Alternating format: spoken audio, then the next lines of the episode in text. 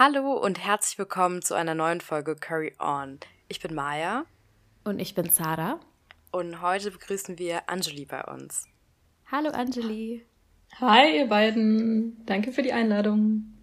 Na klar, wir sprechen heute über ein etwas sensibles Thema, über das Thema Tod und Trauern, ähm, also über die Sterbenden und die Hinterbliebenen. Und genau. Curry On ein Podcast über Sisterhood, postmigrantische Identität und die südasiatische Diaspora.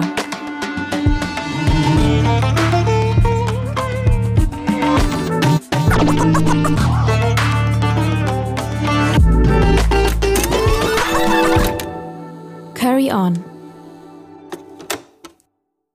Ja, es ist äh, nicht so ein einfaches Thema und ich glaube auch, es ist so schwer, dann auch so direkt so den Zugang vielleicht reinzufinden. Aber trotzdem, bevor wir so richtig reingehen, ähm, versuchen wir ja immer unsere GästInnen so ein bisschen vorzustellen. Deswegen haben wir so drei kurze Fragen an dich, Anjali. Aber bevor ich dir die Fragen stelle, vielleicht kannst du dich einmal kurz selbst vorstellen und sagen, wer du bist, wie wir uns eigentlich auch kennengelernt haben und wie das jetzt sozusagen zustande gekommen ist. Hi, ähm, mein Name ist Anjali, ich bin 33 Jahre alt. Ähm, ich ja, beschäftige mich mit dem Thema heute schon seit intensiv seit seit drei Jahren ungefähr, ähm, auch aus eigenen Erfahrungen, ähm, weil ich ähm, also meine Mutter, ich bin hier in Deutschland aufgewachsen, ähm, meine Mutter ist Deutsche und Christin, aber mein Vater kommt eben aus äh, Indien, in Indien geboren und aufgewachsen und er ist Hindu ähm, und deswegen ja und weil ich eben vor drei Jahren meine Großmutter verloren habe, da hat das so ein bisschen angefangen bei mir, mich mit dem Thema Tod und ähm, Trauer zu beschäftigen, ähm, weil es ein sehr einschneidendes Erlebnis war in meinem Leben und im Leben auch von meiner Familie. Und ähm, genau, danach habe ich dann ziemlich mein Leben umgemodelt. also ich habe ganz viel ähm, ja, ich bin, glaube ich, auf eine ziemlich tiefe Suche gegangen ähm, nach ganz vielen Themen wie Identität, Familie, eben Leben und Tod. Ähm, und habe dann ein Studium begonnen in, ähm, an der Universität in Heidelberg. Da gibt's ein South Asian Institute und da beschäftige ich mich eben mit medizinischer Anthropologie. Ähm, also ich bin jetzt heute eher hier so aus wissenschaftlicher Perspektive und auch aus persön persönlichen Erfahrungen hier, genau, zu dem Thema. Ja, voll spannend. Und wir werden ja auch später nochmal genauer auch darüber sprechen, ähm, genau was du dir jetzt auch so in, innerhalb deiner wissenschaftlichen Auseinander Auseinandersetzung angeschaut hast. Und ähm, ja, auf jeden Fall super schön, dass du dabei bist und dass es klappt. Ähm, ja, ich wollte noch was dazu sagen zu, zu Anjali. Und zwar wollte ich kurz erzählen, wie wir uns eigentlich kennengelernt haben. Ähm, ist mich extra angereist äh, für unser South Asian Hangout im Oktober und hat uns dann mitten in diesem Party-Setting irgendwie so, hey, können wir kurz reden? Und wir waren natürlich, Sarah und ich, total aufgeregt und waren so, ja, auf jeden Fall. Und dann war Anjali so, ja, ich beschäftige mich schon vor lange mit einem Thema und zwar mit dem Thema Tod.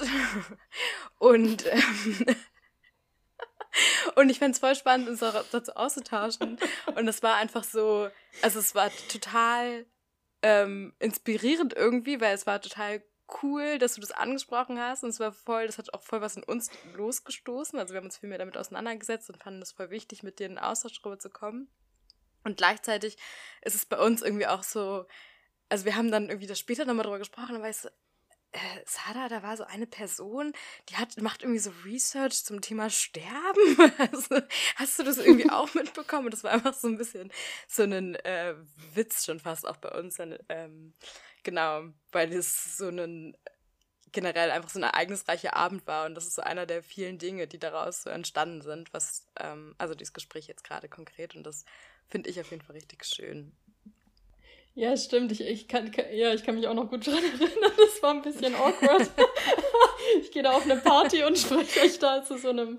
Also ja, es hat natürlich schon ein super ernstes Thema eigentlich. Aber es ist, also es gehört eigentlich auch, also in meiner Erfahrung jetzt die letzten drei Jahre gehört auch echt viel, auch Humor auch dazu und ähm, Und ähm, ich habe mir halt gedacht, ja, ja, ich habe euren Podcast gehört und ähm, fand es wirklich cool, dass ihr so einen Raum eröffnet, ähm, um einfach über Themen zu sprechen, die mich jetzt auch selber auch beschäftigen. Und ähm, genau habe mir gedacht, dass es irgendwie ganz ein, ein, cooler Raum wäre, um da vielleicht mal ähm, sich drüber auszutauschen, über eure Erfahrungen und eben auch, die ich jetzt gemacht habe. Ja, danke dir nochmal, dass du da bist. Und jetzt können wir vielleicht zu den äh, drei Fragen übergehen, die Sarah schon vorhin angekündigt hatte. Ähm, wir stellen unseren Gästinnen immer ganz gerne drei lockere Fragen, äh, die nicht unbedingt was mit dem Thema der Folge zu tun haben, sondern einfach so dazu da sein sollen, so die Person vielleicht ein bisschen kennenzulernen. Sarah, möchtest du die erste Frage stellen? Mhm. Also wir stellen immer, äh, diese Frage stellen wir immer, und zwar, wenn du für den Rest deines Lebens nur ein Gericht essen könntest, welches wäre es? Hm, nice. Ähm, ich glaube, es wäre auf jeden Fall irgendwas mit Brot, also Roti. ähm, auf jeden Fall, weil ich esse eigentlich, also wenn ich in Indien bin, eigentlich immer Chapatis oder Roti oder Parate oder ja, also ich glaube, es wäre Gobi Parate wahrscheinlich, wenn dann, also mit Blumenkohl. Das ist so ziemlich mein Favorite. Und dann, ja, Joghurt dazu und Koriander. Ich glaube, damit wäre ich schon voll bedient.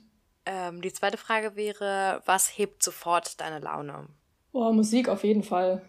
Ja, genau, auf jeden Fall. Das, ähm, und rausgehen. Ähm, leider habe ich hier um mich rum nicht so viel Wald, aber ähm, ja, in den Wald rausgehen.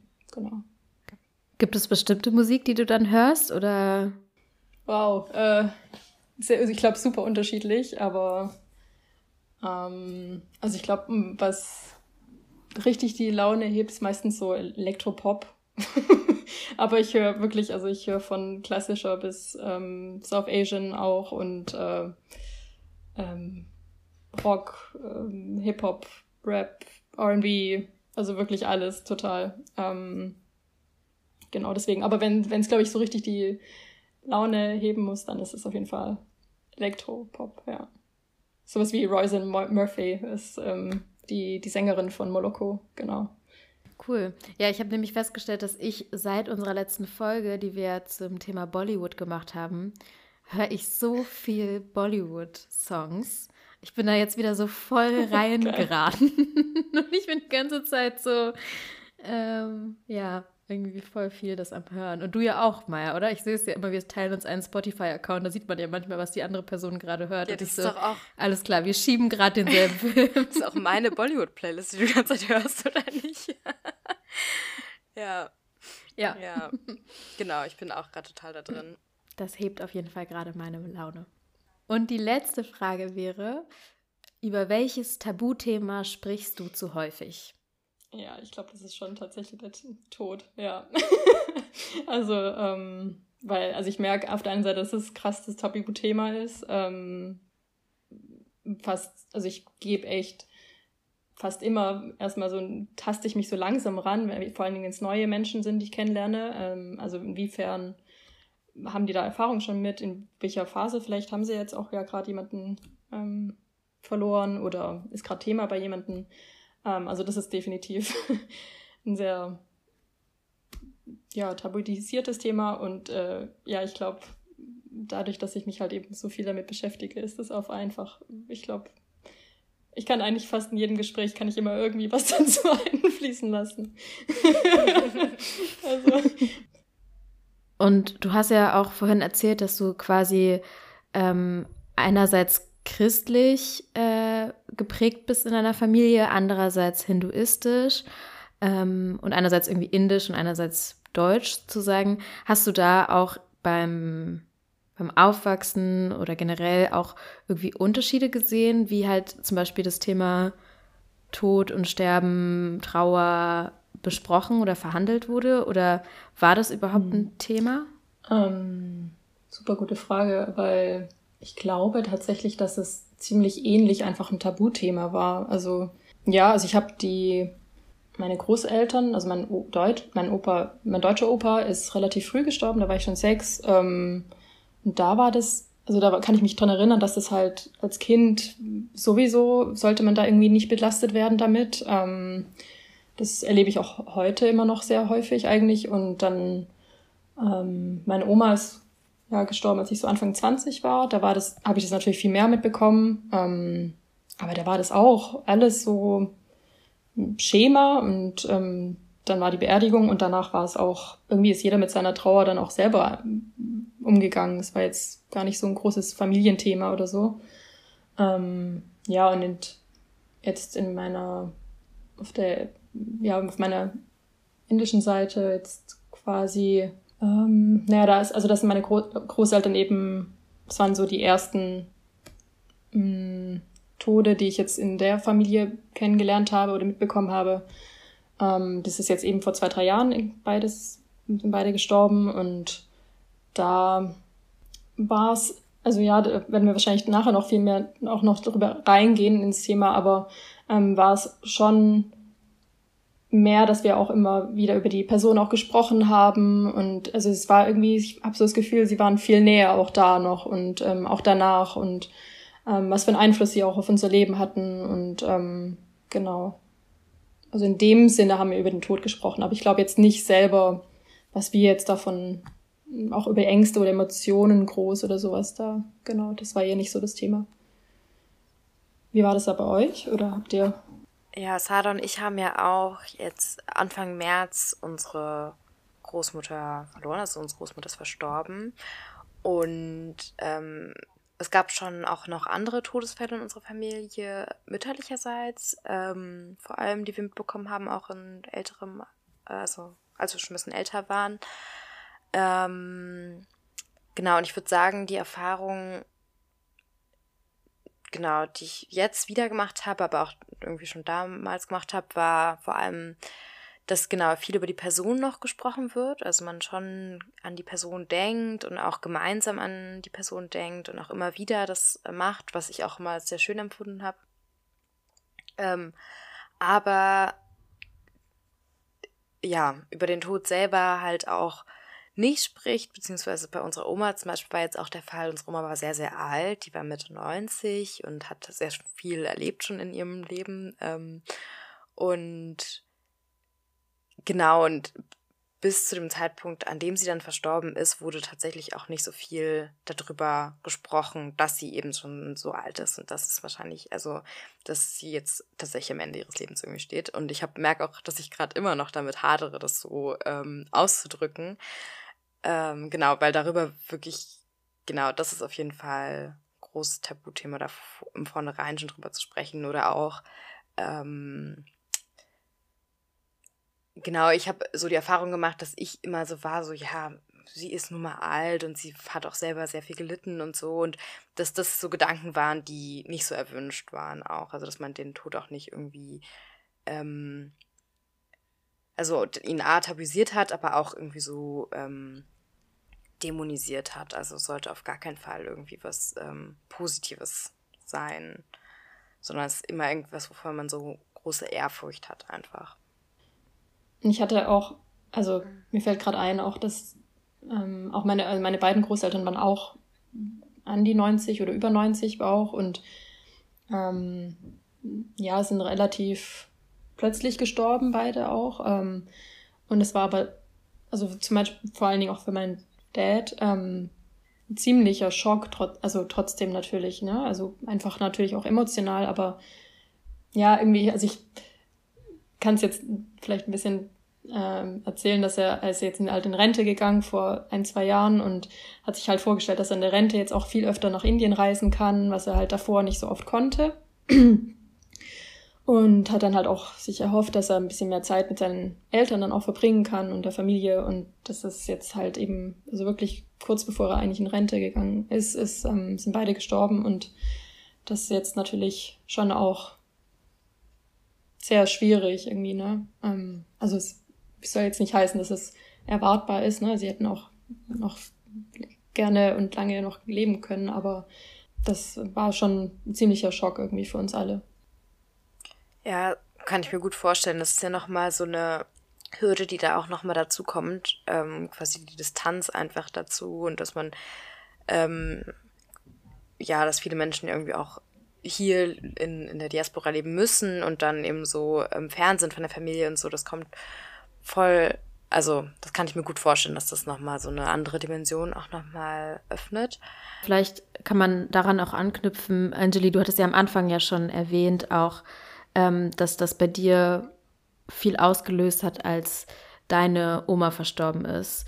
Ähm, vielleicht kannst du nochmal erzählen, was was da passiert ist oder was das in dir ausgelöst hat, dann, dass du dich dann auch mehr mit diesem Thema auseinandergesetzt hast. Und inzwischen arbeitest du ja auch als Sterbebegleiterin. Mhm, genau. Ähm, vielleicht kannst du darüber noch ein bisschen erzählen. Genau. Ähm, ja, also es war halt ähm, Anfang 2020 und zwar haben wir eben mitbekommen, dass, also jetzt wir, davon spreche ich jetzt, äh, mein, mein Dad und ähm, ich, wir haben mitbekommen, dass eben meine Oma ähm, ins Krankenhaus musste und äh, eine OP brauchte. Und mein Dad hat dann noch so rumüberlegt gehabt, ähm, ja, soll jetzt hinfliegen. Ähm, wir haben dann hat relativ kurzfristig entschieden, dass er, dass er das macht. Ähm, und ich glaube wirklich eine Stunde oder zwei Stunden, nachdem er eigentlich dann auf dem Weg schon nach Indien war, ähm, hat mich eben meine Cousine angerufen und hat gesagt, dass, oder geschrieben, dass eben ähm, unsere Oma gestorben ist. Und ähm, ich habe mir halt nur gedacht in dem Moment, shit, ähm, sofort ähm, ein Ticket versucht zu buchen, weil wir wussten eben, dass die Sterberituale dann ja auch relativ, also das, wusste ich schon, ähm, dass eben die und habe ich auch die Info von meiner Cousine auch bekommen damals, ähm, dass, dass wir, dass die relativ, dass sie relativ schnell beigesetzt wird.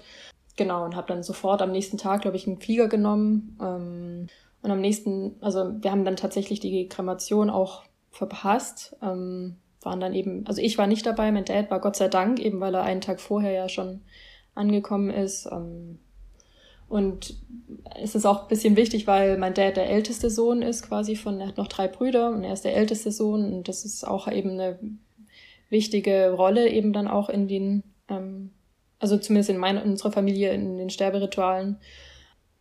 Genau, also ich hatte, also ich selber hatte eben jetzt die Kremation dann verpasst gehabt und ähm, bin dann morgens, als wir angekommen sind, ich hatte so ein paar Stunden geschlafen, sind wir dann eben aus dem Hotelzimmer gegangen. Meine, mein Cousin hatte mich, glaube ich, abgeholt im Auto und dann sind wir irgendwo hingefahren. Also ich wusste, ich hatte irgendwie nur gehört, ja, wir fahren jetzt eben die Überreste meiner Oma abholen und fahren dann damit zum Ganges. Ähm, genau, und dann ist mir eben in dieser Halle plötzlich erst bewusst geworden, als ich physisch dort angelangt war, ähm, was, wo ich bin, was passiert ist. Das war wie so ein wirklich ähm, so ein Moment, der eben ganz ja, wo das wie so auf mich hereingebrochen ist, wirklich.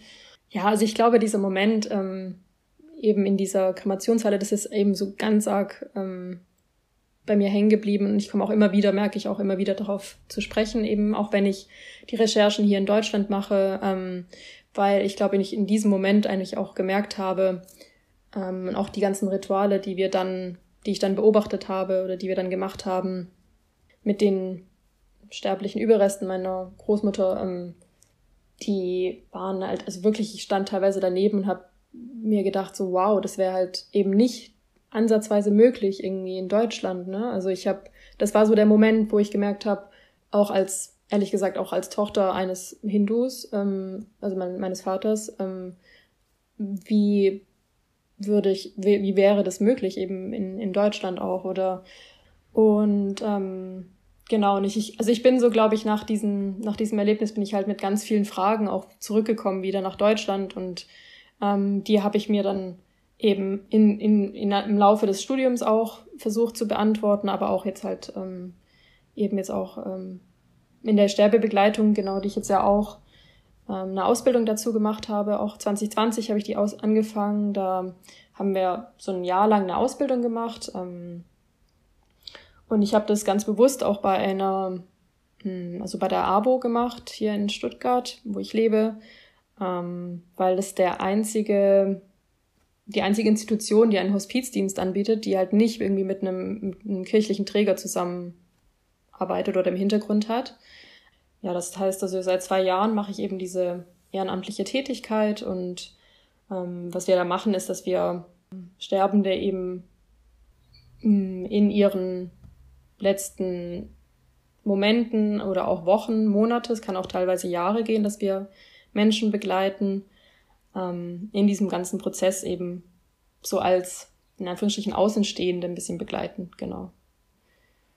Wenn wir da jetzt von Begleiten sprechen, was für eine Art von Begleitung ist es dann so eine, also irgendwie kann man sich das so psychisch irgendwie eine Unterstützung vorstellen oder hilft ihr auch den Leuten bei tatsächlichen Fragen, die ja auch aufkommen, also so Dinge wie, wie möchte man bestattet werden oder?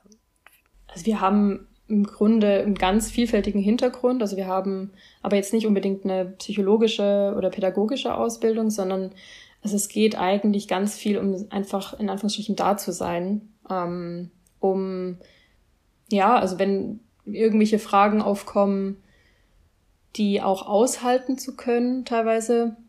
Und nur um es richtig zu verstehen, ist es trotzdem aber auch ein Unterschied, ähm, zu einer Trauerbegleitung. Ne? Also das ist halt, es geht tatsächlich um die Begleitung der Person, die verstirbt und nicht um die Betreuung von Angehörigen. Genau, genau. Also wir mhm. haben schon so ein bisschen, also wir haben natürlich auf jeden Fall Kontakt mit den Angehörigen, ähm, wenn es welche gibt. Also sehr oft haben wir einfach, sind wir auch Begleitungen für Menschen, die Angehörige haben, die irgendwie weit weg wohnen ähm, oder die einfach echt wirklich kaum Angehörige haben. Ähm, aber wenn es Angehörige gibt, sozusagen, dann ähm, kann das, also kann es schon auch mit die Begleitung natürlich sehr stark beeinflussen und ähm, kann manchmal auch tricky sein. genau, aber wir sind, also ich finde es ganz interessant und ich finde es schön, dass wir da quasi trotzdem immer wieder den Fokus halt, der Fokus liegt immer auf der sterbenden Person. Also man geht immer der Frage nach, okay, was ist das Beste eben für den die sterbende Person und jetzt nicht unbedingt an erster Stelle den Angehörigen. Ja, und was, also jetzt persönlich gefragt, wie gehst du dann auch im Alltag mit diesen Themen um? Ich meine, du forschst dazu, du äh, betätigst dich ehrenamtlich dazu. Wie hat sich dadurch so dein ganz persönlicher Blick irgendwie auf dieses Thema verändert oder wie, wie gehst du dann auch mit ähm, ja mit diesen Fällen auch um? Also ich muss sagen, also wie, wie am Anfang hast du ja, hattest ja die Frage gestellt, ne, wie, welche Erfahrungen ich da so in meiner deutsch-christlichen Familie und in meiner hinduistisch-indischen Familie so gemacht habe mit dem Tod oder ob das ein Thema war. Und ähm, ja, also für mich war das bis dahin eigentlich kaum ein Thema in meinem Leben tatsächlich. Und aber es ist einfach so ein eben so ein Thema, das hinter den Türen, verschlossenen Türen eigentlich steckt. Ähm, und weswegen ich ja auch auch de, teilweise auch die Wissenschaft versuch, versuche, ähm, die, also die, die Ergebnisse, die ich jetzt hier meiner Masterarbeit jetzt ähm, und vielleicht auch weiteren Forschungen dazu erhebe, dass ich die auch publik machen möchte. Also weil ich ähm, so das Gefühl habe, oder eben deswegen, dass wir auch hier jetzt im, im Podcast darüber sprechen, ne? Weil es eben so ein, ja, auch, dass es, dass die Versterbenden meistens in Altenheimen oder in Krankenhäusern versterben, ne? Und das sind alles so Institutionen, die wir im Alltag gar nicht so be, betreten oder mit denen wir was zu tun haben. Ähm, und was ich selber gemerkt habe, ist, dass ich ähm, ja, ich habe mich jetzt natürlich auch, ich bin auf irgendwelchen Workshops oder tausche mich mit Menschen aus, die sich eben ganz intensiv damit auch auseinandersetzen, ne? Und ähm, aus ganz unterschiedlichen Hintergründen und ähm, und ich find's so eine verbindende Tätigkeit auch oder so ein verbindendes Thema am Ende, weil wirklich fast je, also jeder eigentlich irgendwie Erfahrungen dazu hat oder Emotionen dazu und ja, und am Ende, auch wenn wir auch jetzt äh, mit Ritualen jetzt, oder ähm, den Umgang da, dazu vielleicht ganz unterschiedlich damit umgehen, aber im Endeffekt macht's uns alle doch ein bisschen gleich. Ne? Also wir werden uns alle irgendwie damit beschäftigen müssen und auch mit unserem eigenen Tod und das ja, finde ich eigentlich echt, ja, trotz der ganzen natürlich Ängste und Unsicherheiten, die damit verbunden sind, trotzdem was Schönes daran. ich finde es sehr spannend. Ähm, du hast dich jetzt in deiner wissenschaftlichen Arbeit fokussiert auf hinduistische Sterberituale und so die Praktik, Praxis hier in Deutschland. Mhm, ähm, genau. Vielleicht kannst du einfach mal erzählen, auch darüber, was für Sterberituale es denn so gibt und ähm, inwiefern es in Deutschland so Angebote dazu auch gibt. Ja, ich glaube, ich muss am Anfang dann wahrscheinlich erstmal so diesen ähm, Disclaimer so ein bisschen äh, diese Frage, was, was ist der mhm. Hinduismus in Anführungsstrichen, ne? Das, ähm, das ist, glaube ich, eine, erstmal eine, was ich tatsächlich leider echt ganz oft, ähm, womit ich echt oft konfrontiert werde, dass da, dass es eben als eine Religion gesehen wird, obwohl es ja eigentlich so, ein, so eine Gruppe von, von ganz vielen, teilweise auch sehr unterschiedlichen Religionen äh, ist, die sich unterscheiden je nach Region, ähm, Kaste, Geschlecht, Klasse, ähm, Alter und, ähm, und dass es ja eigentlich erstmal so eine Fremdbezeichnung war, die dann natürlich im Laufe der, der Zeit auch so eine eigene Bezeichnung war und die Definition auch immer noch so ein bisschen intern ja auch nicht so ganz geklärt ist oder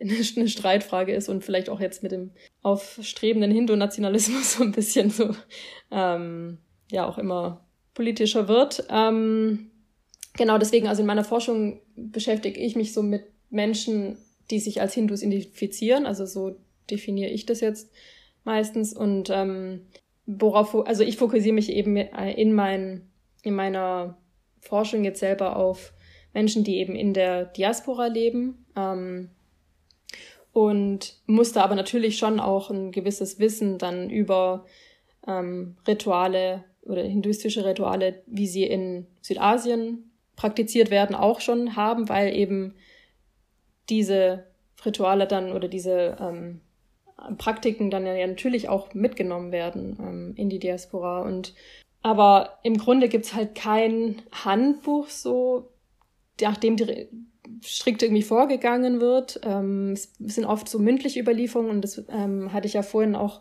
kurz erwähnt, dass eigentlich diese Anweisungen auch von den ähm, Priestern, von den Brahmanen ähm, häufig eigentlich die das einzige Wissen haben darüber, welche Rituale gemacht werden müssen. Und ähm, ich glaube, dass das vor allen Dingen in der Diaspora dann schon auch zu einem, in Anführungsstrichen, Problem werden kann, wenn das dann auf ganz andere Regularien halt auch irgendwie trifft, so, ne? Also die ganzen Bestattungsgesetze, die hier in Deutschland gelten, ähm, die vieles nicht ermöglichen ähm, und dann auch noch so ein, in Anführungsstrichen, Unwissen dazu kommt, ist man halt sehr, also was ich jetzt so erlebt habe, ist halt, dass, dass, dass, ähm, dass man dann auch sehr ausgeliefert sein kann, eben den Menschen, die halt eben dieses, vielleicht dieses Wissen haben oder diese ähm, Institutionen, die eben an die man sich richten muss, also Bestattungsinstitute etc., genau. Oder irgendwelche Behörden, die einem dann sagen, okay, das können sie machen, das können sie nicht machen. Ne? Ähm, die Hindu, also Hindu-Ritual, also Sterberituale ähm, unterscheiden sich halt total eben nach, wie gesagt, nach Geschlecht, nach Kaste, Klasse, Heiratsstand auch ähm, und ähm, auch finanziellen Mitteln und eben der Region, aus der ähm, man kommt. Und ähm, ich glaube, so ein, ein ziemlich gutes Beispiel ist die Kremation, die ja immer so ein bisschen als das ähm, typische Sterberitual gesehen wird oder als das die, die, die hauptsächliche Bestattungsform. Aber in meiner Forschung oder in meiner Recherche, die ich jetzt gefunden habe, ist das gar, tatsächlich gar nicht so die hauptsächliche Bestattungsform oder jetzt, also jetzt von der Anzahl her, ähm, sondern es gibt auch ganz viele Communities, ähm, aber auch vor allen Dingen eben Lower Caste, ähm, Dalit, die eben nicht kremieren, ähm, sondern auch äh, Bestattungen machen. Aus ganz vielen unterschiedlichen Gründen. Ähm, und das ist eigentlich auch so eine ja, ähm, auch so eine historische Entwicklung war, eben dass die Kremierung eine oder die hauptsächliche als hinduistische Bestattungsform eigentlich gesehen wurde ähm, oder gesehen wird jetzt auch heute.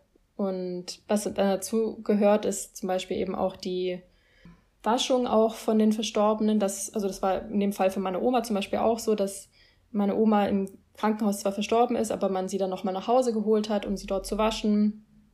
Ähm, das wird dann jeweils, also die Söhne waschen meistens die Männer und Töchter die Frauen. Ähm, und genau, und dann wurde sie am, innerhalb von 24 Stunden am besten. Ähm, das ist so auch ein Thema, was halt hier in Deutschland auch sehr, also fast unmöglich ist, dass man innerhalb von 24 Stunden jemanden bestattet, ähm, dass man dann ähm, die Person dann zum Kremationsort bringt. Ähm, und in Indien, also meine Oma wurde jetzt in Anführungsstrichen traditionell, also so hat, wurde es auch in meiner Familie benannt, auf einem so einem ähm, offenen Feuer quasi, also auf solchen Holzbalken ähm, kremiert und ähm, obwohl es auch in Indien immer mehr auch so elektrische Kremationsstätten gibt. Ich war jetzt tatsächlich ähm, vor zwei Monaten war ich in Indien und habe mir mal noch mal eine Kremationsstätte angeschaut. Ähm, haben also es sind meistens recht große Plätze und ähm, die haben unterschiedliche Plätze für unterschiedliche Kasten. Und ähm, wenn man jetzt halt einen Kremationsofen benutzen würde, ähm, haben dann viele Angst, dass es dann zu Vermischungen zwischen der Asche eben und dann eben den, den Kasten kommen könnte. Ähm, das ist, glaube ich, auch nochmal so ein Thema, was vielleicht hier auch mh, mm, vielleicht gar nicht so auf dem Schirm ist. Ähm, ist es hier denn überhaupt möglich, ähm, Personen an so einem offenen Feuer auch zu krematieren? Nee, ähm. gar nicht. Wir haben ja in Deutschland haben wir eine Sargpflicht. Ähm, beziehungsweise manche Bundesländer haben ja, wie zum Beispiel in Baden-Württemberg und Bremen weiß ich das, ich glaube in Berlin auch. Ähm, in Berlin auch. Und in Bayern, glaube ich, inzwischen sogar. Ja, genau, genau. Das genau, dass wir das dann, mhm. aber nur aus religiösen Gründen, man muss es dann eben irgendwie auch nachweisen, dass man in so einem Leichentuch bestattet werden darf. Ähm, und ähm, genau, aber auch nur Bestattungen. Also kremiert wird immer in einem Sarg auch. Und das ist, ähm, hat nichts mit einem offenen Feuer zu tun. Ähm, ich habe gehört, dass in, in, oder gelesen, dass in England ein Hindu geklagt hat, sogar bis zum High Court, ähm, dass er eben unter offenem, also so ein Open Fire ähm, kremiert werden will. Und er hat auch tatsächlich, glaube ich, 2010 Recht bekommen ähm, und wurde dann in so einem, also ich glaube, das war, man hat Wände gebaut ähm, um diese Verbrennungsstätte dann, aber er hatte auf jeden Fall ein Dach mit einem Loch drin und da, da wurde er dann kremiert, glaube ich, genau. Aber ich meine, im Endeffekt steht es bei uns auch im Grundgesetz drin, ne? dass ähm, Religionsfreiheit und auch äh, die Freiheit, die Religion auch auszuüben. Also das ich, also die Bestattungsgesetze, mit denen ich mich jetzt so befasst habe, das ist ja alles immer Ländersache, das ist ja relativ, ja, kann relativ unterschiedlich sein, aber die sind sehr auf christliche Rituale und ähm, ausgelegt und äh, ja, also ich meiner Meinung nach sehr diskriminierend. Ja, also wir hatten uns ja jetzt auch, ähm, also auch recherchiert, nochmal auch zu muslimischen Bestattungen ähm, oder buddhistischen Bestattungen ähm, um auch einfach mal zu schauen, erstens, weil ich selbst zum Beispiel auch total wenig Wissen hatte darüber, wie so eine Bestattung abläuft, aber auch immer wieder wurde, also wurde ich dann in der Recherche auch wieder darauf aufmerksam, genau darauf, was du auch meintest, dass es halt sehr, diese Gesetze eben sehr angelegt sind halt an christliche Bestattungen. Ähm, und es immer sozusagen dann Kompromisse gemacht werden müssen für andere Religionen. Und auch wenn sich jetzt langsam sozusagen auch ein bisschen öffnet, so zum Beispiel, dass halt immer mehr Bundesländer die Sargpflicht abschaffen, ist es ja einfach auch nach wie vor mit sehr viel bürokratischem Aufwand auch verbunden.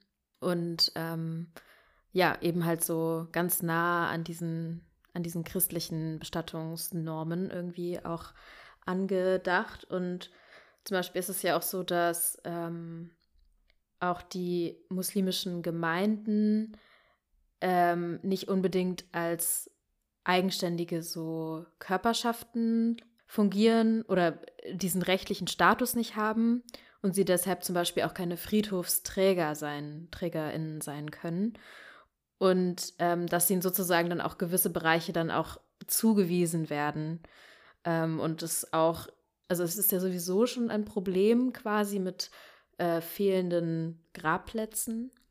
Und das ist dann halt nochmal, wenn es eben, man, man sieht es ja auch zum Beispiel gerade, wenn man sich irgendwie die Demografie anschaut, es sind ja einfach äh, immer mehr muslimische Menschen, die jetzt auch in Deutschland leben und die auch in Deutschland versterben und ähm, auch in Deutschland beigesetzt werden möchten. Das ist ja nämlich auch nochmal ein, ein zweites Thema, ist ja auch noch, dass äh, extrem viele Menschen ja auch ähm, sich dafür entscheiden, sich, dass sie selbst oder dass ihre Familienangehörige eben rückgeführt werden, dann nach dem Tod in die jeweiligen äh, Heimatsländer, was auch sehr aufwendig ist.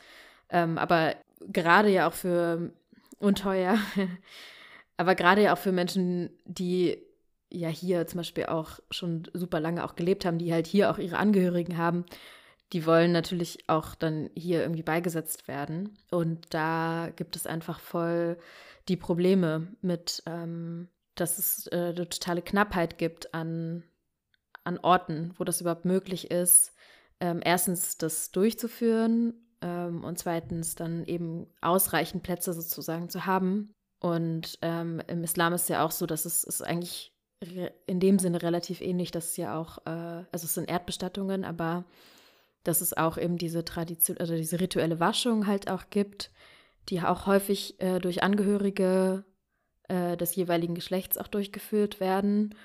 Und dass es eben auch diese Bestattung in diesem Leichentuch ist und halt kein, in keinem Sarg. Und eben auch, dass es ähm, möglichst innerhalb eines Tages geschehen soll, was halt auch natürlich hier kaum passiert. Und, und dafür muss man sich ja, hatte ich dann auch gelesen, auch, es gibt schon Möglichkeiten, das zu machen innerhalb, also es gibt aber diese Frist, diese Beisetzungsfrist von 48 Stunden ja eigentlich irgendwie. Und dann muss man halt irgendwie einen Eilantrag stellen und, und man muss ja dazu auch überlegen, ne, in welcher Situation sich ja auch gerade ähm, die Angehörigen befinden. Ne? Dann ist es ja vielleicht auch eine krasse Trauersituation, in denen du dann halt auch noch so lauter Behördenkrams irgendwie regeln musst. Ist ja so oder so schon schlimm.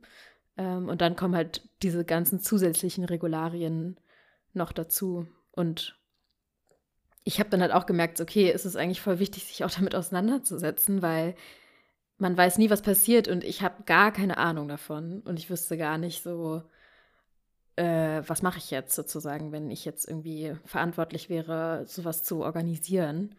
Ähm, dass es voll überfordernd auch ist irgendwie.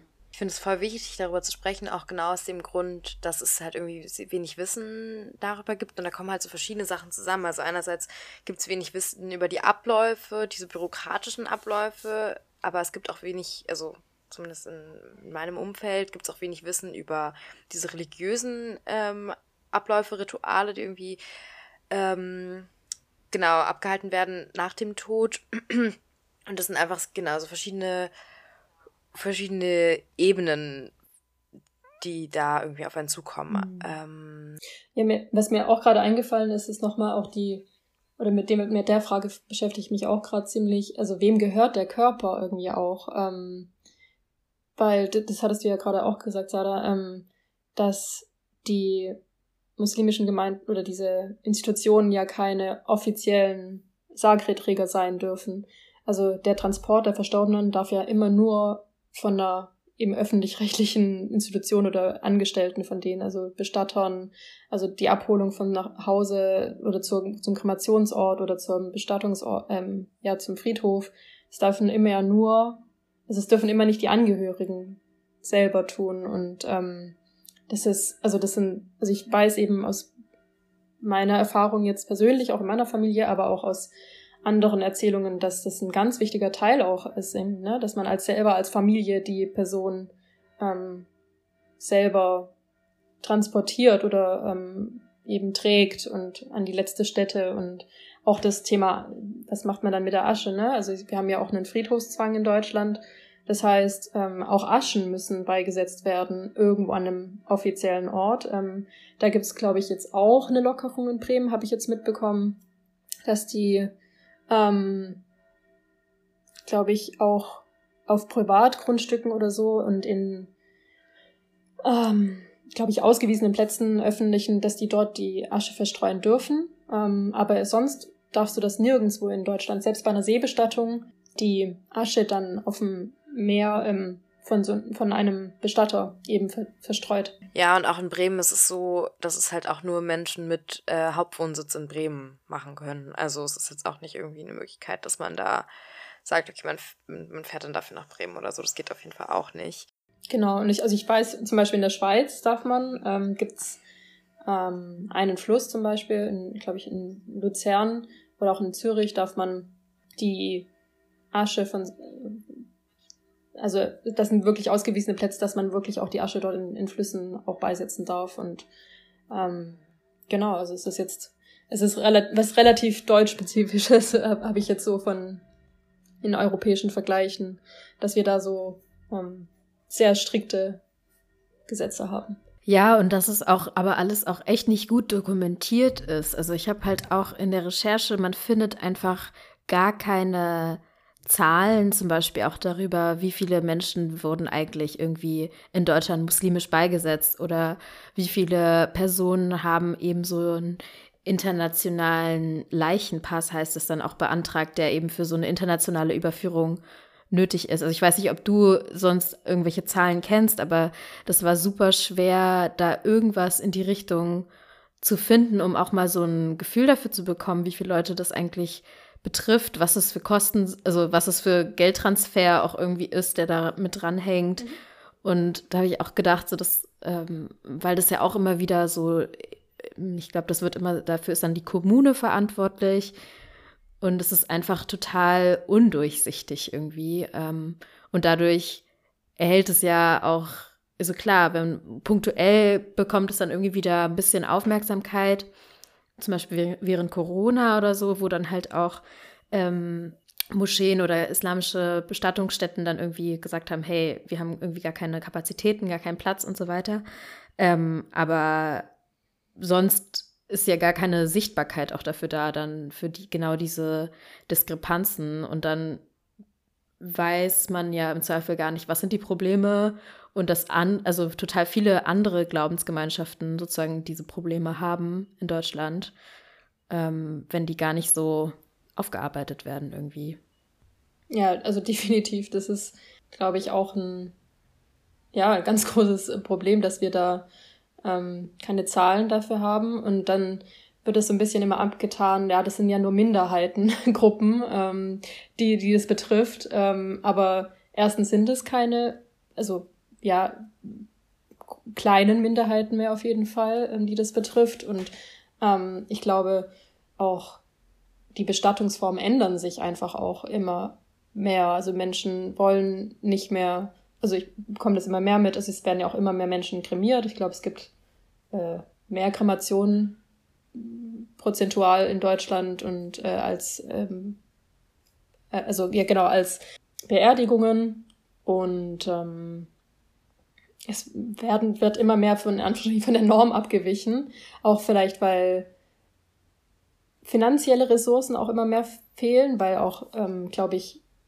Menschen auch immer älter werden, Pflege länger dauert und ähm, ja, also ich glaube, das sind alles so Themen, die in Zukunft, glaube ich, schon auch äh, eine Rolle spielen werden. Ähm.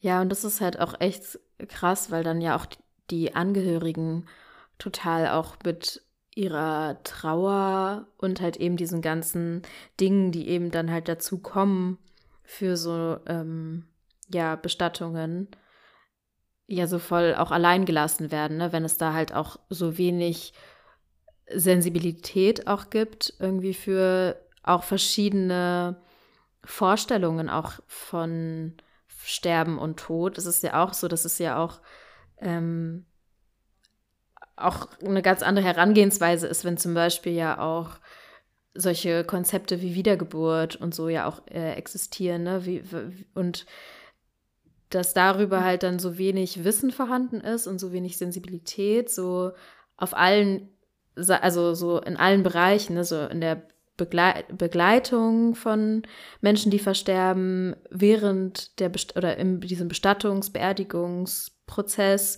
und dann auch hinterher in der Trauer, ähm, Trauerbegleitung ähm, bleiben dann ja voll viele Menschen dann einfach so zurück und müssen sich dann irgendwie selber in ihren eigenen Communities irgendwie organisieren und Informationen einholen. Und ich weiß nicht, wie, also wie, wie das jetzt für dich auch ablief. Ich meine, du hast jetzt ja auch mit ähm, verschiedenen Priestern ja auch gesprochen. Ähm, vielleicht kannst du das nochmal erzählen, so wie ist denn auch das Wissen überhaupt über diese Rituale oder konntest du irgendwie rauskriegen, wie dann Menschen hier jetzt auch akut mit solchen Dingen umgehen, wenn eben Sachen verändern sich dadurch die verändern sich dadurch auch gewisse Rituale vielleicht oder ist es dann doch eher so, dass es die, die Leute sich dafür, also die Menschen sich dafür entscheiden, ähm, ja, Leichname zurückzuführen? Ähm, genau, also ich habe in, ich war in Hamm, da gibt es ja die größte hinduistische Gemeinde und Tempel in, in Deutschland und habe dort ähm, einmal kurz mit dem Priester dort gesprochen, der da super aktiv ist ähm, und er hat, war da auch sehr aktiv und hat in Hamm, also in der Nähe von dem Tempel, ein Gräberfeld zum Beispiel auch ähm, eröffnet. Das, ich habe das auch ein paar Bekannten auch mal erzählt gehabt ähm, und die, also die selber Hindus, sich als Hindus identifizieren und ähm, und die meinten, also sie waren total erstaunt, ne, dass äh, eben, was ich auch vorhin gesagt habe, dass eben äh, Hindus überhaupt bestattet werden. Ähm, und er meint, also ich habe gelesen, dass der Priester auch meinte, dass er glaubt, dass sich in Zukunft dadurch, dass genau, was du auch eben auch vorhin erzählt hattest, ähm, dass äh, die Kernfamilie auch eben auch vielleicht hier sein kann und gar nicht ähm, in dem Anführungsstrichen Heimatland und ähm, dass man dann eben auch seine letzte Ruhestände auch in jetzt in Deutschland finden möchte ähm, und sich ja da die Rituale eben auch ändern können. Das ist, das glaubt er zum Beispiel. Ähm, ich habe auch dann hier in Stuttgart mit einem Priester gesprochen ähm, von der tamilischen Gemeinde hier. Also hier gibt's ähm, zwei Tempel, von, die von tamilischen Gemeinden ähm, ge ja, gebaut wurden und er hat mir erzählt, dass es in, dass er in der Schweiz zwei Priester kennt und in Hamm gibt es nochmal einen Priester, der wohl die speziell diese Todesrituale eben ausführen. Also er, ähm, da gibt es auch nochmal so eine, so eine Unterscheidung, weil die Todesrituale dürfen nur von niedrigeren Kasten ausgeführt werden. Ähm, und er selber als Brahman, also er ist Brahmane und also halt von der höchsten Kaste und ähm, er darf gar nichts damit zu tun haben, wirklich. Und ich habe auch gemerkt ähm, im Gespräch, dass es schwierig war, da. Mh, mm, also er war sehr interessiert auf jeden Fall und hat auch erzählt, zum Beispiel, ja, dass diese ganzen Feuerrituale, die man ja oft auch zu Hause macht, ähm, die ja zu Hause gemacht werden, dass man die in, in Anführungsstrichen nur symbolisch andeuten kann, zum Beispiel. Das ist so eine Änderung, ne? Also das ähm, also bei meiner Oma damals äh, vor drei Jahren in Indien war das so, dass wir die ganze Familie im Wohnzimmer saß und wir hatten da so ein riesen ähm, Feuer einfach, so ein offenes Feuer im Wohnzimmer und ähm, Priester meinte dann auch, ähm, ja, dass sowas halt äh, nicht möglich wäre und dass dann sofort die Feuerwehr wahrscheinlich, weil irgendwelche Nachbarn nebendran ähm, irgendwie Bescheid geben würden, dass da irgendwo das Feuer, also so hatte er das jetzt erklärt. Ähm, Genau, also ich denke schon, dass, dass, also dass das da unfassbar Abstriche gemacht werden und ich, das ist ja genau das, was ich ähm, eben noch, wo ich mich eben mit, mit Menschen noch austauschen möchte darüber, ähm, wie das dann eben die Erfahrungen dann, beeinflusst, ne? Ähm, von Trauer auch, aber auch von, von dem eigenen Tod und ähm, äh, ich denke, dass dadurch, dass die die Möglichkeiten so eingeschränkt sind. Also ich bin mir ziemlich sicher, dass die meisten eigentlich Überführungen ähm, versuchen, ja, zum, äh, ja, hin, also zu organisieren, ähm, weil eben hier, glaube ich, nicht die Offenheit auch da ist, es sind nicht die Räumlichkeiten da, es ist, ähm, ja, und denke auch, dass da, ja, dass es vielleicht ähm, in Zukunft äh, unbedingt Änderungen geben muss, auf jeden Fall. Hm. Ja, zur Überführung muss man ja auch sagen, dass es gar nicht so leicht ist überall hin. Also natürlich gibt es Orte, die äh, gut erreichbar sind, irgendwie mit einem Flugzeug äh, und dann auch Überführungen vielleicht besser funktionieren, Großstädte und so, aber das ja gar nicht äh, so ohne weiteres überall hin möglich ist ähm, und sehr stark davon abhängig ist, was gerade halt angeflogen wird. Ähm, und ich glaube, das hat mir schon ein paar Mal durchklingen lassen, aber ich habe auch mal geschaut, so Überführungen nach Pakistan, nach Karachi fangen bei 7000 Euro an und das ist dann wirklich günstig und da kommen halt noch Flugtickets müssen noch raufgezahlt werden auch. Ähm, und das ist schon, ja, das ist auf jeden Fall, also der Kostenpunkt ist auf jeden Fall riesig und gerade für ähm, Personen, die jetzt vielleicht, ähm, ja, in, also sich in Deutschland vielleicht irgendwie neues Kapital aufbauen mussten oder so, ist es natürlich eigentlich ähm, ja oft vielleicht nicht möglich, aus dem Grund auch.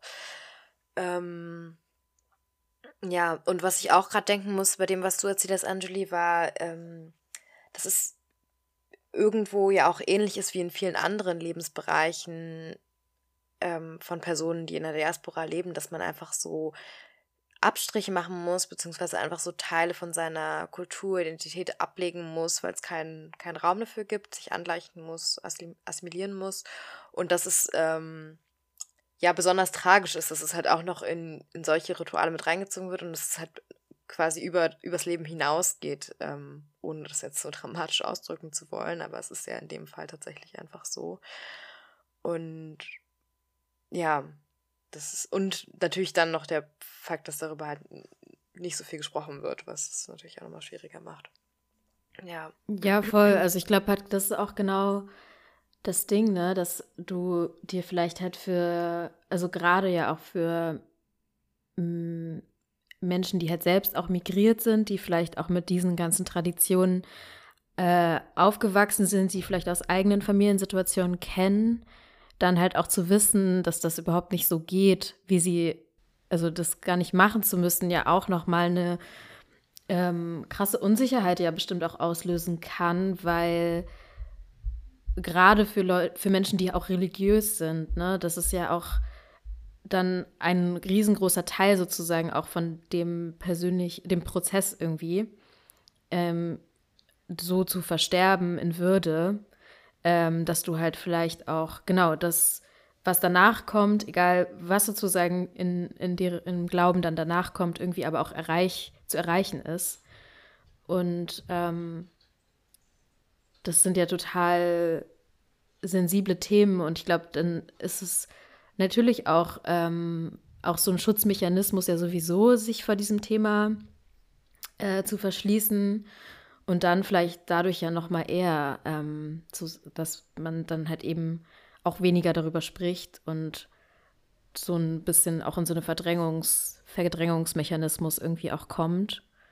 Und ich finde halt auch, und auch gerade so in dem Kontext von Südasien ist es ja teilweise auch so schwierig, wenn es dann auch zum Beispiel um Rückführungen geht, dass ähm, also das sind halt Orte, an denen die Person vielleicht geboren ist, die jetzt gar nicht mehr so mhm. existieren, mhm. die andere Länder inzwischen sind und ähm, mhm. Familie, die auch über den ganzen, ja. also über die ganze Welt verteilt ist. Und dann kannst du halt sozusagen, du hast auch vielleicht gar nicht die Möglichkeit, dann in deinem Herkunfts Ort irgendwie oder deinem Geburtsort oder wie auch immer ähm, beigesetzt zu werden und dann aber auch nicht die Möglichkeit in dem, was du dir jetzt dann in Deutschland zum Beispiel aufgebaut hast, das auch in dieser Form halt zu machen, wie du dir das wünschst. Und ähm, ja, das ist halt voll, voll traurig irgendwie auch, wenn man einfach, also nur einfach da darüber so nachzudenken. Das ist so der letzte. Mhm Wunsch oder so dann vielleicht nicht so erfüllt werden kann.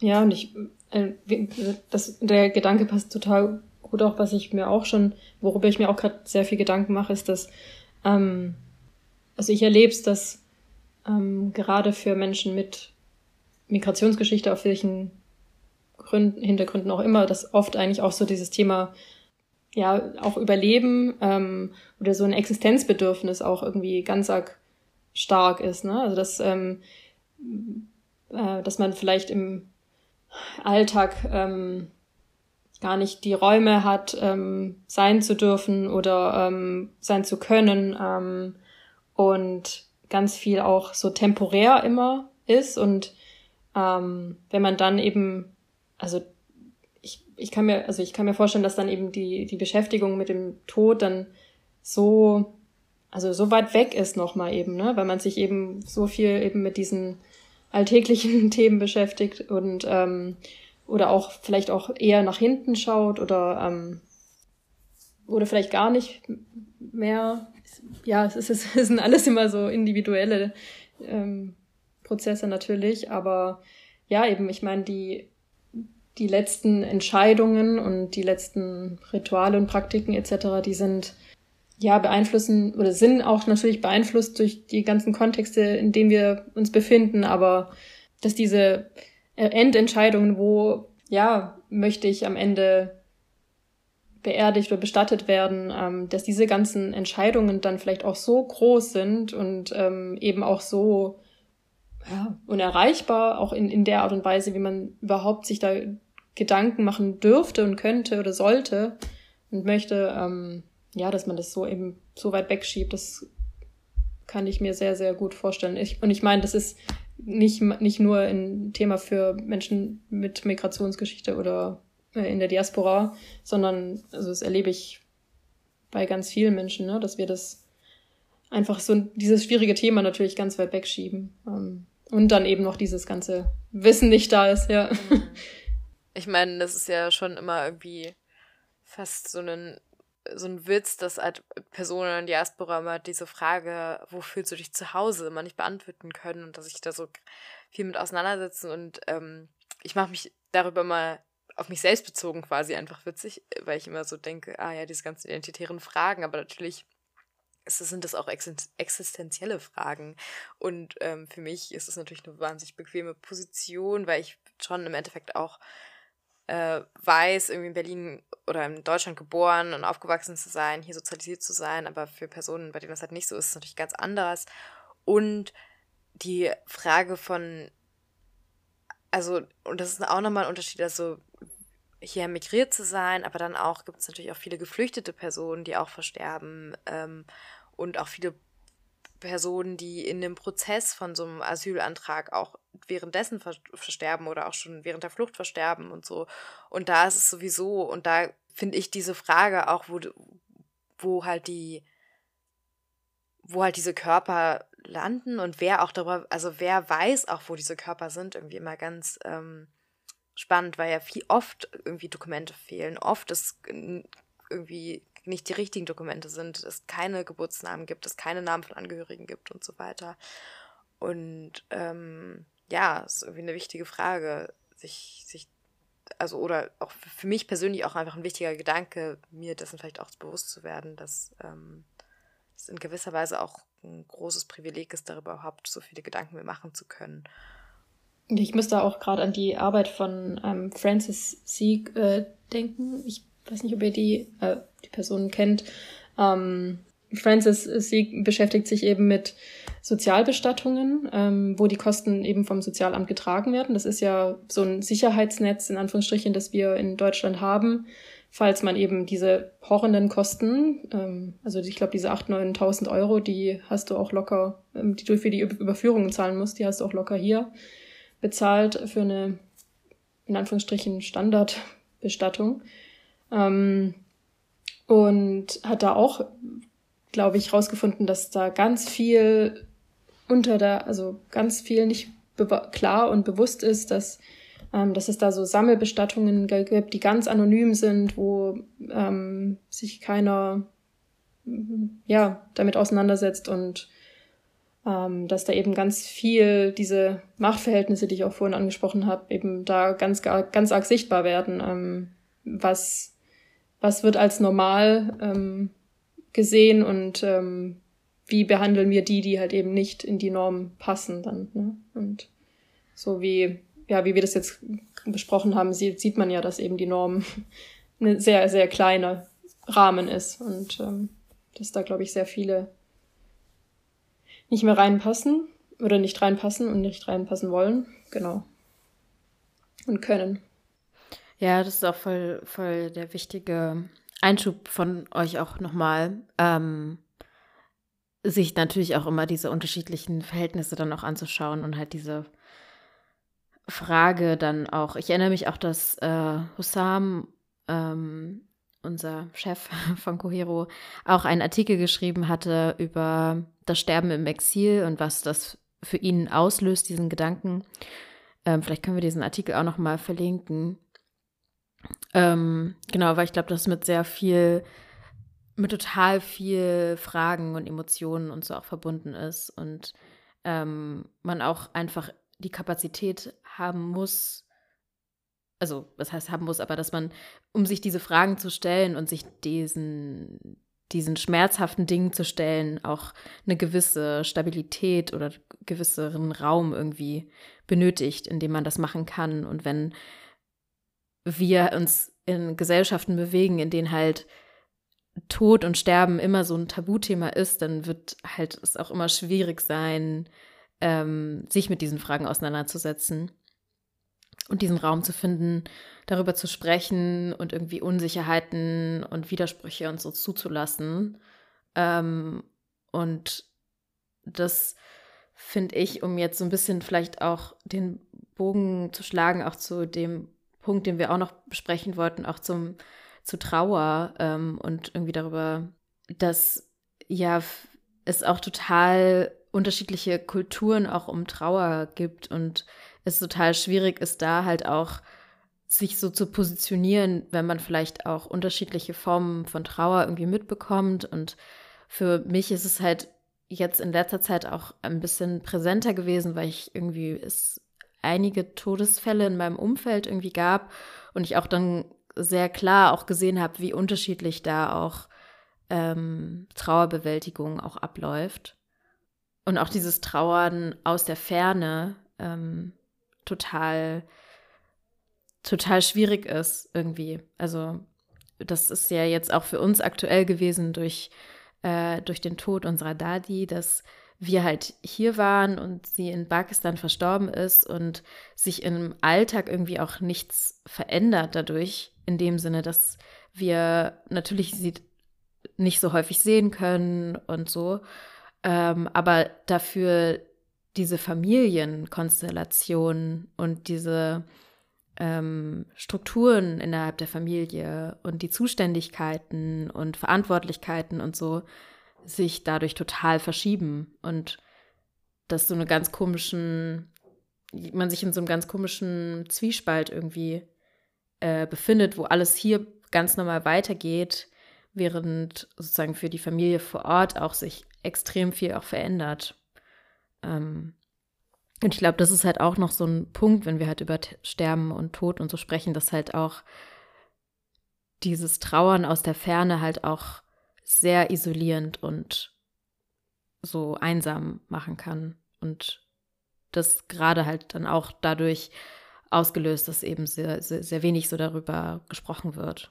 Hm. Ja, also kann ich total nachvollziehen. Auch das ist bei, bei uns auch passiert, eben, dass diese wichtigen so Kernpositionen, vom, vom, also meine Oma war eben auch so eine Person, die ganz viele immer zusammengebracht hat, ne? Und ähm, ich habe das jetzt auch, ich war jetzt eben vor zwei Monaten war ich das erste Mal wieder in, in Indien nach drei Jahren, also nach dem, ähm, nach dem letzten Besuch eben, wo sie verstorben ist. Und ich habe super gemerkt, dass, ähm, dass sich da schon einiges verschoben hat. Also ich glaube tatsächlich auch durch die Pandemie, dass da einiges, ja, auch einiges passiert ist. Ähm, aber Verbindungen eben dadurch, dass meine Familie auch so verstreut ist, eben auch, ähm, dass da die Verbindungen auch zu meiner Oma und meinem Opa auch sehr unterschiedlich sind und dass da dann der Umgang mit der Trauer auch nochmal so, ähm, einige gehen, sind dann eben da näher dran und manche ein bisschen weiter weg und ähm, ja, und wie geht man dann miteinander auch um und äh, das sind lauter so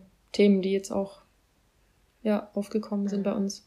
Ja, ich glaube, für mich ähm, war oder ist diese Zeit gerade voll geprägt auch von so, also von so Schuldgefühlen darüber, dass man so ein Unwissen hat, einfach, dass man nicht genau weiß, wie man über die Themen spricht, mhm. dass man nicht weiß, welche Gebete zum Beispiel gesprochen werden oder wann man überhaupt betet, ähm, mhm.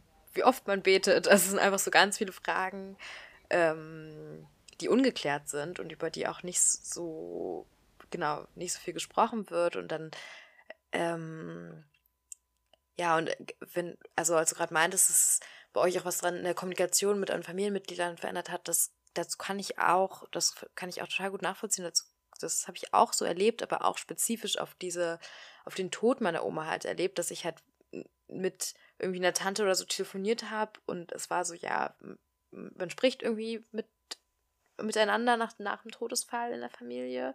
Aber für mich war das total schwierig, weil ich überhaupt nicht wusste, wie man über so ein Thema überhaupt spricht in in Pakistan oder in, in, in, dieser Community. Und ähm, wie vorhin auch schon angesprochen, ne, in Deutschland sozialisiert und irgendwie, ich habe das Gefühl, ich habe hier so die Erfahrung gemacht, dass so häufig Sachen sehr ähm, rationalisiert werden oder also so ich habe jetzt auch nicht viele Berührungspunkte irgendwie mit in, in, meinem deutschen Umfeld mit Tod gehabt, aber schon einige und auch so, aber immer so ein bisschen distanzierter, bis halt und dass halt so diese Emotionen wahrscheinlich, nehme ich an, nur in einem sehr kleinen Rahmen passiert sind. Aber dadurch, dass halt unsere Familie einfach groß ist und ähm, das mit der ganzen Familie geteilt werden, diese Emotionen, ähm, war es dann auch für mich so das erste Mal, dass ich zum Beispiel meine Tante weinen ge gehört oder gesehen habe. Und das ja, und es ist natürlich irgendwo was schön und irgendwie was irgendwie, also war auch ein sehr verbindender Moment, wenn man dann über was gesprochen hat, über das man vielleicht vorher noch nicht gesprochen hat und das ein bisschen nicht loslösen konnte.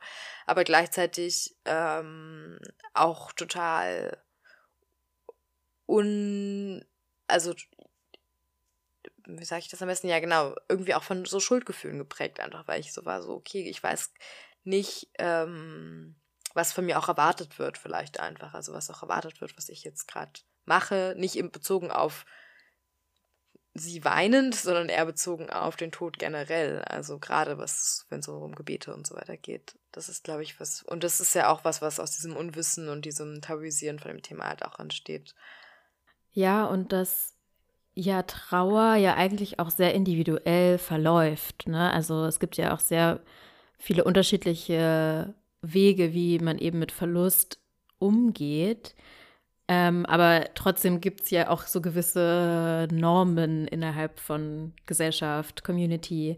Und da halt auch so zu verstehen, was wird, wie wird eigentlich von mir erwartet zu trauern in unterschiedlichen Kontexten. Also, ähm, weil, also bei uns ist es so, und ich glaube, das ist in, in vielen südasiatischen Communities auch so, dass es halt äh, Trauer auch so was sehr Gemeinschaftliches ist. Also alle kommen zu einem, äh, zu, zu den, zum Haus, also einfach geografisch gesehen, aber auch dadurch, dass unsere Familie so über die ganze Welt verteilt ist.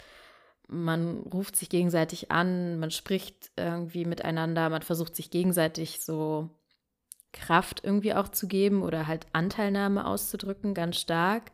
Aber teilweise halt natürlich auch Menschen, die vielleicht auch gar nicht so viel mit der Person, die an sich verstorben ist, zu tun hatten, sondern halt irgendwie ähm, dir so Beistand irgendwie leisten möchten. Und das kann einerseits, glaube ich, total schön und irgendwie Kraft geben, andererseits natürlich auch manchmal sehr ähm, überwältigend sein, wenn du gerade vielleicht auch allein sein möchtest oder eben nicht darüber sprechen möchtest. Ähm, und das ist, glaube ich, es ist jetzt nicht spezifisch auf irgendwie unseren Kontext jetzt, sondern ich glaube allgemein, das ist halt sehr viel, obwohl nicht darüber gesprochen wird, gleichzeitig es so Erwartungshaltungen gibt, ähm, wie man damit umzugehen hat. Ähm, und das ist ja auch etwas, was viele Menschen, die ja auch ähm, die, die so sehr betroffen sind auch von, von, äh, von Todesfällen zum Beispiel ja auch sagen, dass ähm, ihnen halt irgendwann auch so ein bisschen vorgeworfen wird, so warum trauerst du immer noch oder so. Also es gibt irgendwie, das ist halt, finde ich, manchmal so absurd, dass es halt, es wird so wenig darüber gesprochen und trotzdem ist so gibt es so adäquate und nicht adäquate Formen, ähm, die sich dann ja aber auch unterscheiden können oder widersprüchlich sein können, wenn man eben mit so unterschiedlichen ähm, Kulturen auch aufwächst. Und da so den Zwischenweg irgendwie zu finden für sich selbst, ist halt, glaube ich, manchmal auch echt voll schwierig und überfordernd. Ähm, genau, und dann kommt, glaube ich, noch dazu, dass es so wenig gesprochen wird über mentale Gesundheit. Das ist ja auch äh, sowohl in unseren Communities, aber auch generell so.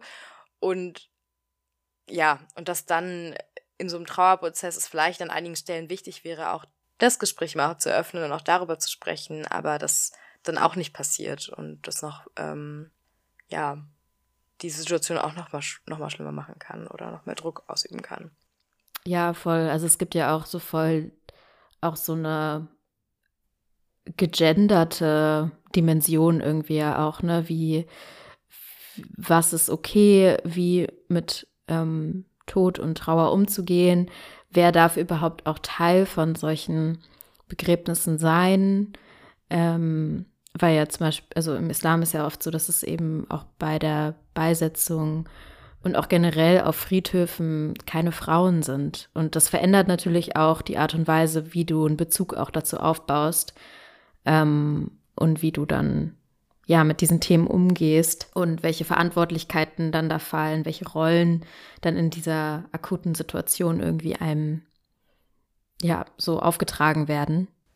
Ja, also das, das habe ich, ist im, im in den ähm, hinduistischen Communities, in die ich jetzt einblicke, so und auch in meiner Familie war das auch so, dass Frauen auch nicht eigentlich dabei sein durften ähm, bei der Bestattung und bei auch da, wo wir dann eben die Asche abgeholt hatten von meiner Oma, ähm, von meiner Amaji.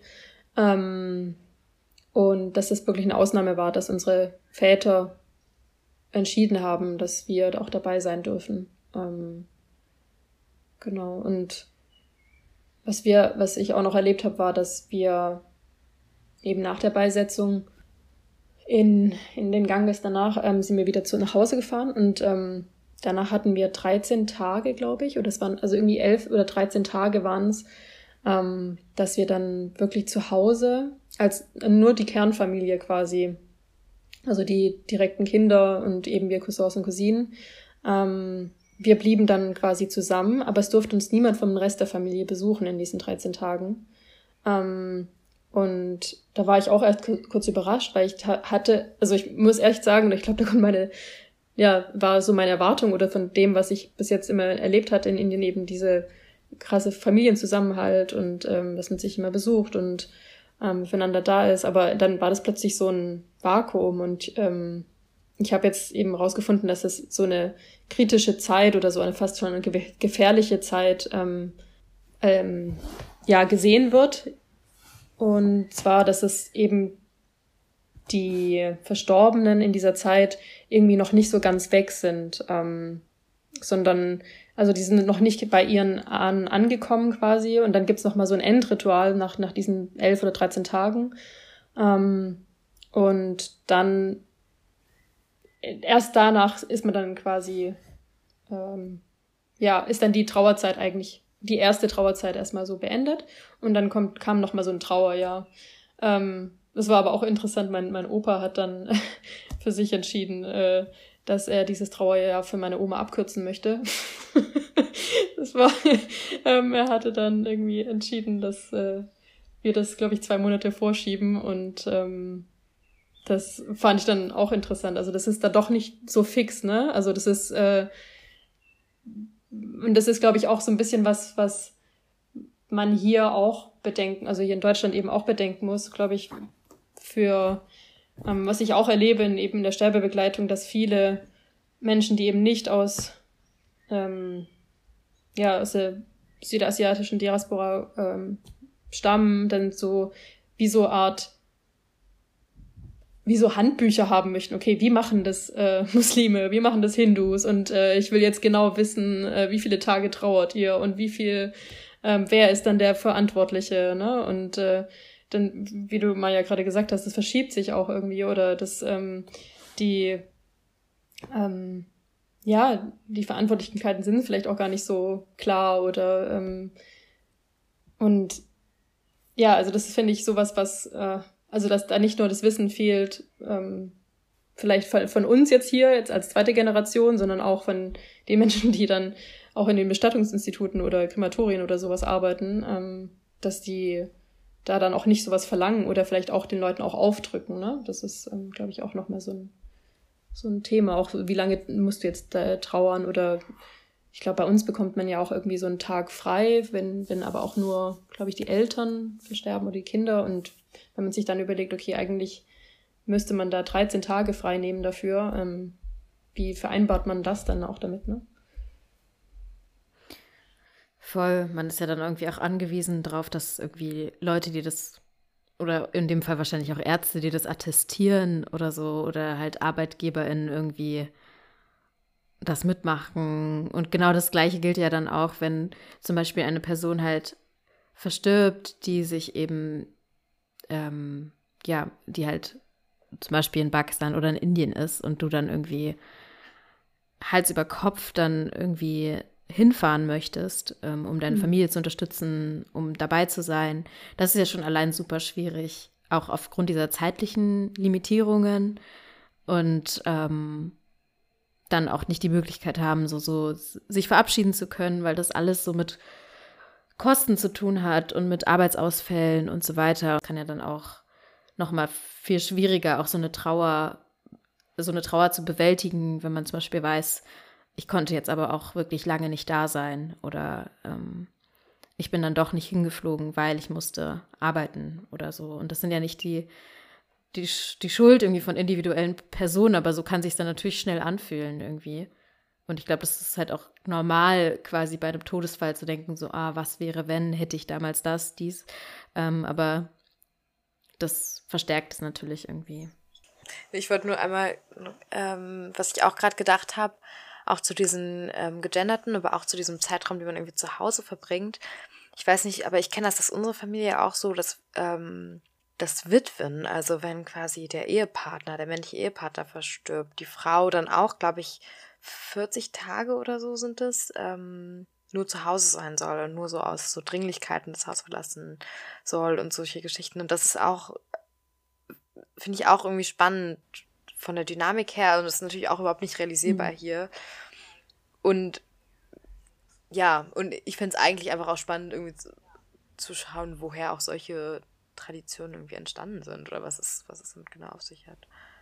Ja, und wie, wie die dann auch hier, mhm. ob die übernommen werden und vielleicht, also jetzt zum Beispiel ich, ich selber, ne, ich, äh, als Tochter, ähm, ich müsste ja die ganzen Rituale eigentlich machen, ne? Dürfte ich, in Anführungsstrichen dürfte ich das jetzt oder möchte mein Vater das oder ähm, ja, das sind so lauter Fragen, ne, die dann einen auch hier in, in beschäftigen vielleicht auch und ich glaube, das ist schon wichtig, dass, ja, eben das, ähm, ich glaube, deswegen ist es meiner Meinung nach so ein, solche Aus, so ein Austausch einfach auch wichtig, dass dann man überhaupt mal hört, ne? dass man, dass wir aus dieser Isolation eben rauskommen oder aus diesem Unwissen oder ähm, auch Machtlosigkeit und äh, aus, so Abhängigkeit auch eben. Ähm, genau. Voll. Ich glaube, das fasst es vielleicht auch ganz gut zusammen, ne? dass es ähm, voll, also für mich auch jetzt einfach, sich mit diesen Fragen zu beschäftigen und auch sich mit euch jetzt darüber auszutauschen, mir auch.